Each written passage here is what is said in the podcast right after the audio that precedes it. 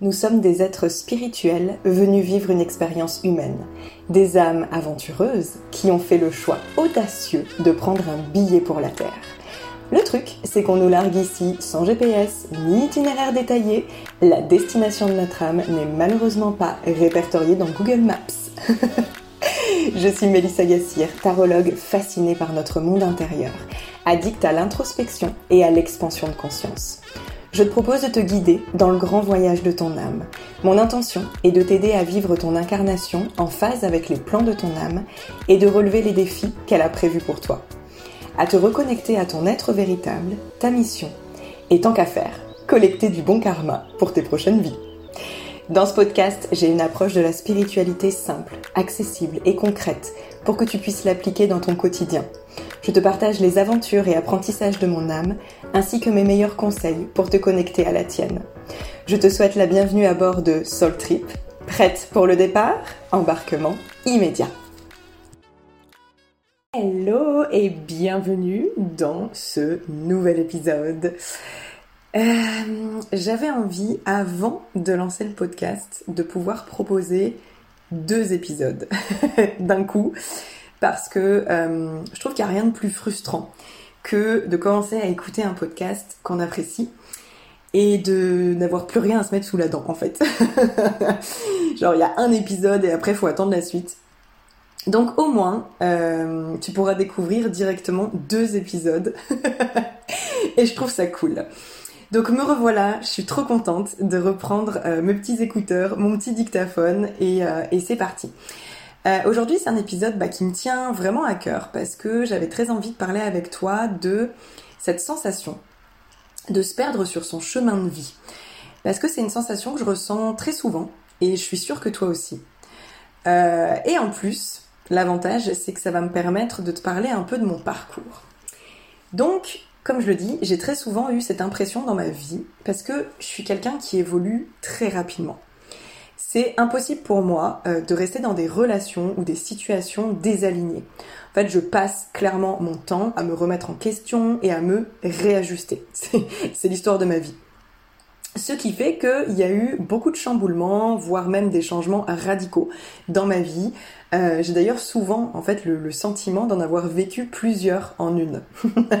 Parfois quand je repense à une certaine période, j'ai l'impression que c'était une autre vie, que c'était genre une autre époque quoi. Donc c'est assez perturbant.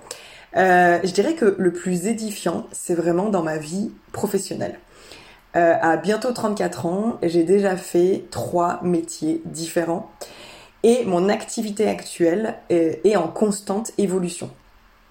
Donc pour vous faire un peu euh, l'histoire, le récap, après avoir eu du mal à décider de ce que je voulais faire de ma vie, j'ai choisi, un peu par dépit, je dois l'avouer, euh, l'orthophonie. J'étais bonne en français, j'aimais bien l'idée de travailler avec des enfants, donc oui, c'est un peu light comme argument, mais bon, il fallait bien que je jette mon dévolu sur une profession, donc ça a été l'orthophonie. J'ai bossé comme une acharnée pour pouvoir obtenir mon concours euh, et j'ai fait la fierté de mes parents. Mais très rapidement, euh, j'ai senti que l'orthophonie, c'était pas ma vocation.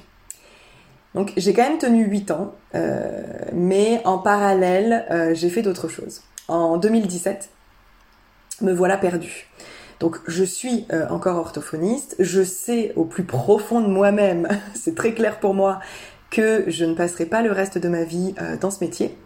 Et donc euh, là, vraiment en 2017, l'envie de faire quelque chose qui me passionne vraiment est plus forte. Donc je me lance dans une formation de conseil en images et je monte ma première entreprise. Franchement, je m'éclate, euh, je suis ultra passionnée, je fais des tas d'expériences, j'ai une chronique à la radio, je donne des cours dans des écoles, je forme des professionnels, j'anime des conférences, des ateliers, tout ça en parallèle de mon activité d'orthophoniste que j'ai commencé à réduire. Donc c'est vraiment génial, mais ça m'épuise littéralement et euh, j'ai du mal en fait à en faire ma principale source de revenus. 2019, la sensation de perte de sens revient me visiter. Je me rends compte que je reste trop en surface en fait avec le conseil en images et que je veux approfondir l'accompagnement de mes clientes. Donc à ce moment-là, je fais un coaching business pour pouvoir transformer mon modèle d'entreprise et mes offres Et donc, je suis à ce moment-là euh, coach en acceptation corporelle pour les femmes. Et j'ai donc euh, exclusivement une activité en ligne. Donc mon activité prend au bout de 5 mois à peu près et je fais mon premier chiffre d'affaires, euh, environ 5000 euros. Donc je suis super fière. Mais ce qui se passe, c'est que j'en veux plus. Et là, je vais à nouveau me perdre. Je vais me laisser complètement aspirer par le monde du coaching et toutes ses possibilités magiques. Je vais me créer le faux besoin de gagner beaucoup plus. Je me fais croire que je ne suis pas une bonne coach si je ne suis pas successful. Et à ce moment-là, ma définition du succès, elle est bien dégueulasse, puisque c'est avoir plein de clientes et gagner plein d'argent. Je vous rassure, aujourd'hui, ça a beaucoup changé. Mais à ce moment-là, donc ma vie entrepreneuriale est faite euh, d'exigences démesurées, d'attentes irréalistes, de déception, de frustration et de jugement. Beaucoup de jugement, de ne pas faire croître mon entreprise assez vite. Donc je me perds littéralement dans les désirs, les ambitions des autres. Euh, les réseaux sociaux vont m'aider à me perdre encore plus, quoi. Clairement, à me comparer et, à penser que 10 hum, 000 euros par mois, c'est hum, que c'est la norme en fait pour un entrepreneur. Voilà. Et qu'en plus, c'est facile à obtenir. Donc je te laisse imaginer un peu. Avec le recul, je me rends compte que c'était vraiment une période sombre. Euh, sur le moment, je le ressentais pas forcément comme ça, mais maintenant je me rends compte à quel point c'était, à quel point c'était malsain et toxique tout ça. Et clairement, c'est pas du tout ce à quoi mon âme euh, aspirait. Mais toutefois, je suis hyper reconnaissante de l'avoir vécu parce que ça fait clairement partie de mes plus gros apprentissages. Aujourd'hui, euh, donc vraiment plusieurs années après, je suis capable d'être heureuse sans cliente sans rentrer d'argent, sans m'identifier à mon business ou à quoi que ce soit d'autre en fait. Juste par moi-même. Et c'est une de mes plus belles victoires, si ce n'est la plus belle. Donc, c'est vrai que ces shifts, en fait, je les vois aussi comme des occasions d'apprendre, comme des opportunités pour mon âme de grandir. Parce que on est d'accord que c'est pas quand tout va bien, quand tout est facile, quand tout est fluide, qu'on évolue le plus. Et d'ailleurs, ma, ma vie, j'ai vraiment l'impression que, que j'ai eu deux, enfin, je suis encore jeune, mais qu'il y a eu deux grandes parties dans ma vie. Donc il y a eu toute la première partie jusqu'à il y a quelques années. Et là, je suis dans la, j'ai le, sentiment d'être dans une deuxième partie. Et en fait, toute la première partie de ma vie, c'était une partie donc où je n'étais pas très éveillée, où j'étais beaucoup en pilote automatique. Voilà, je vivais ma vie sans trop me poser de questions. Euh, j'ai eu d'ailleurs une, euh, un parcours de vie très classique. Euh, assez rapidement, j'ai acheté une maison. Euh, j'étais en couple, j'étais donc orthophoniste, mais bon, je gagnais hyper bien ma vie, mais je n'étais pas heureuse dans mon travail et j'étais pas épanouie. Et donc du coup, il y avait tout un tas de, en fait, je comblais, je comblais énormément. J'étais une acheteuse compulsive, donc je comblais en fait euh, plein de choses dans ma vie qui ne me convenaient pas. Mais toute cette partie-là a été relativement facile. C'est le constat que je me suis fait la dernière fois. J'ai trouvé ça assez euh, assez marrant de réfléchir à ça. Et je me suis dit, en fait, j'ai pris conscience que toute cette première partie de vie a été facile pour moi. Je veux dire, j'ai obtenu les choses que euh, que je voulais de manière assez facile. À part le concours d'orthophonie où vraiment j'ai bossé comme une tarée, donc je suis hyper fière de moi. Mais sinon, franchement, j'ai jamais eu de de grosses galères, j'ai jamais eu de grosses difficultés. J'ai ouais, vraiment, j'ai eu une enfance hyper heureuse, etc. J'ai eu tout ce que je voulais.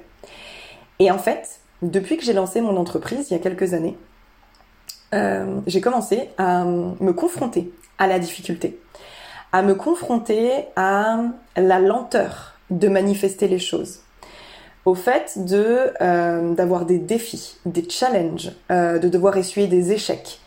Et en fait, tout ça a été très compliqué pendant les premières années. Euh, et en fait, je vois qu'aujourd'hui, alors déjà, ça m'a ouvert l'esprit, mais un truc de dingue.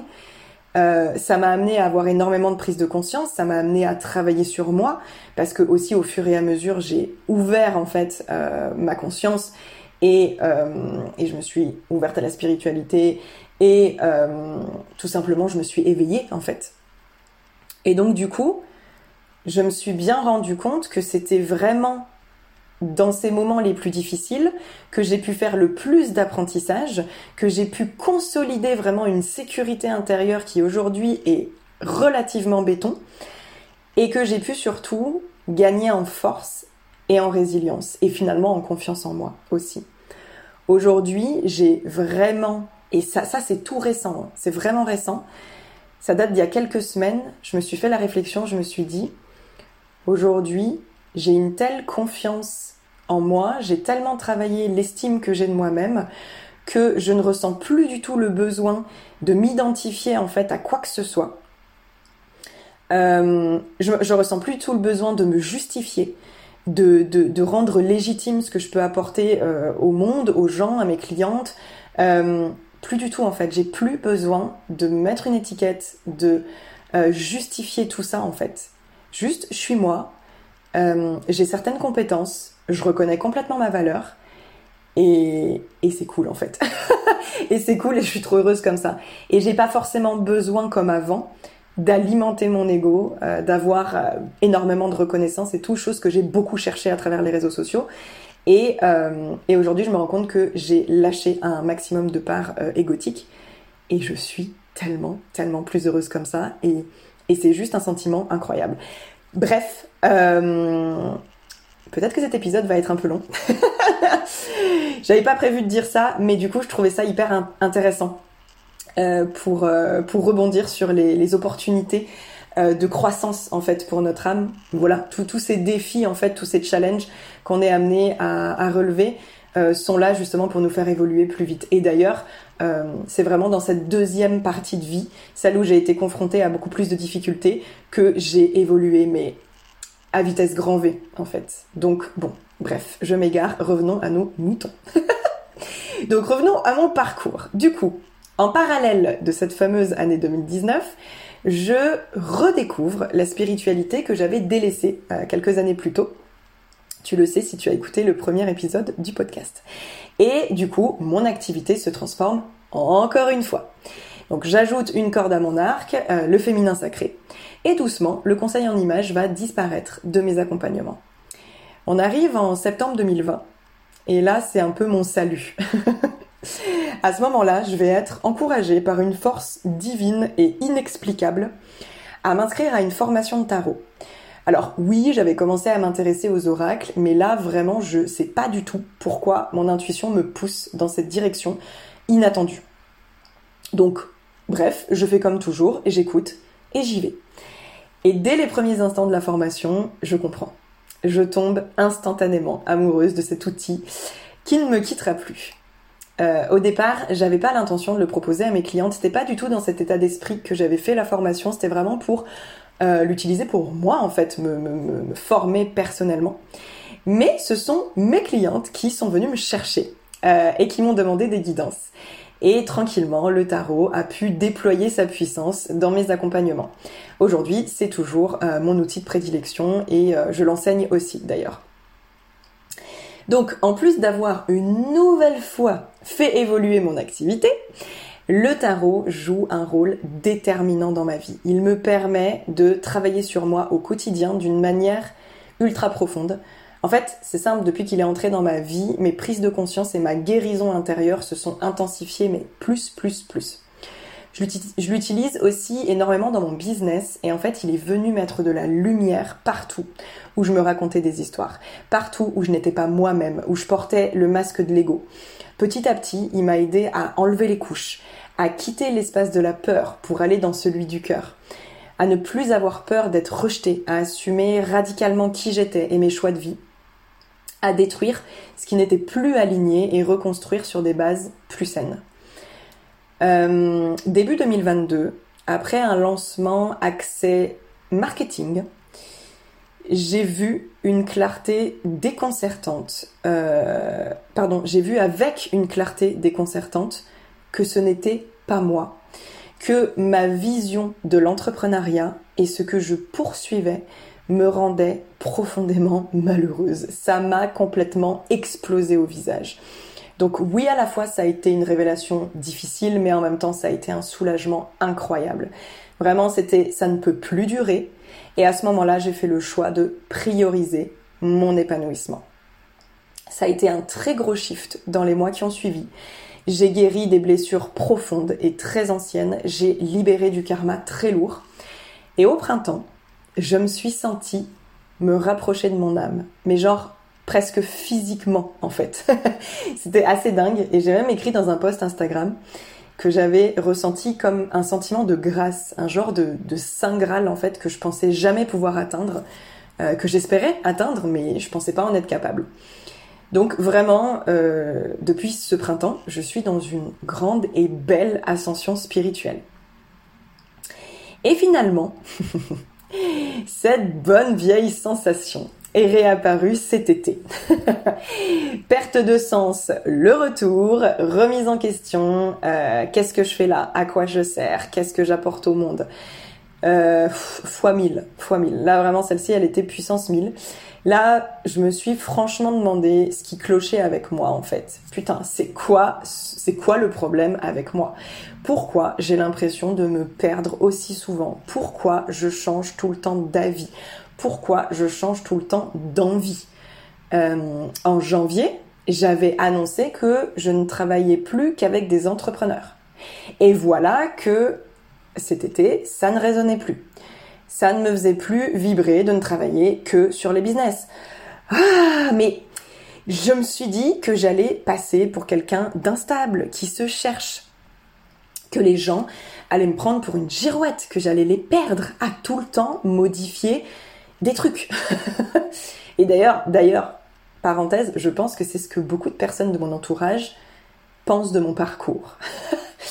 Il y a plein de gens qui doivent se dire dans mon entourage là, proche même, que euh, ils doivent se demander ce que je fous en fait. Déjà la majorité des gens ne comprennent pas ce que je fais, mais ils doivent se demander pourquoi pourquoi ça change tout le temps quoi. Bon bref bref.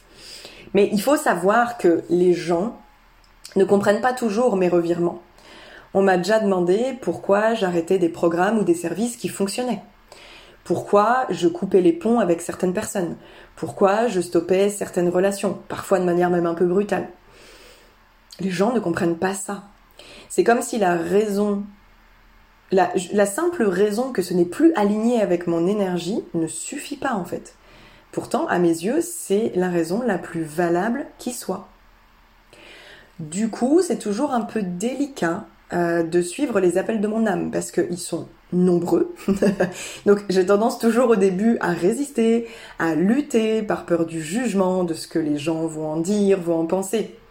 Mais bon, heureusement, je finis toujours par lâcher prise. À un moment donné, je me dis, ok, c'est ma vie, c'est mon business, c'est mes choix, que ça plaise ou non. En bref, ma vie n'a rien de linéaire ou de classique. Euh, je ne rentre pas du tout dans les cases de la société. À bientôt 34 ans, je n'ai pas d'enfant, pas de maison, pas de crédit.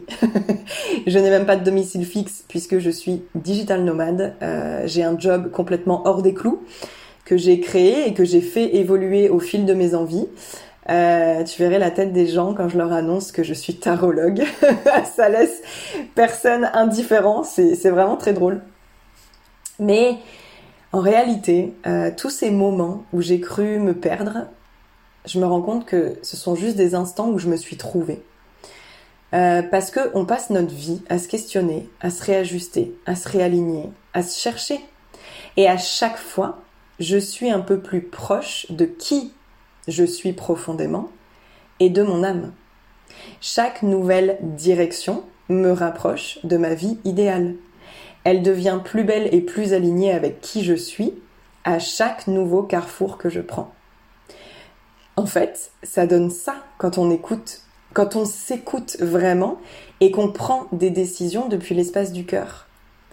On peut pas faire semblant ou on peut pas rester là où ça ne nous convient plus. Donc, forcément, ça provoque plein de changements. Il y a un proverbe qui dit que la seule constance, c'est le changement. c'est très vrai concernant ma vie. Et franchement, c'est pas toujours facile à gérer. C'est pas toujours facile à assumer aux yeux de l'extérieur, mais finalement, ça fait partie de l'aventure. Ça fait partie du chemin. Et ça le rend encore plus savoureux, je pense. Donc si toi aussi tu te juges, euh, que tu te sens perdu, souvent, que t'oses pas suivre tes désirs profonds, que t'oses pas changer ta vie pour la façonner à ton image, alors sache que tu n'es pas seul et que même c'est normal. Mais n'oublie pas que tu vis avant tout pour toi, que tu es la seule et unique personne capable de savoir ce qui est bon pour toi.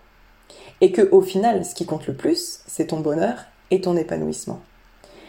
Tant que tu avances dans cette direction, que tu gardes ton cap, peu importe les détours, les cailloux sur ta route, le nombre de virages ou de retours en arrière, tant que tes actions et tes intentions sont sincères, pures et viennent de l'espace du cœur, tu es sur le bon chemin et tu vis l'aventure que ton âme a choisie pour toi. Donc, pas de panique, tout va bien.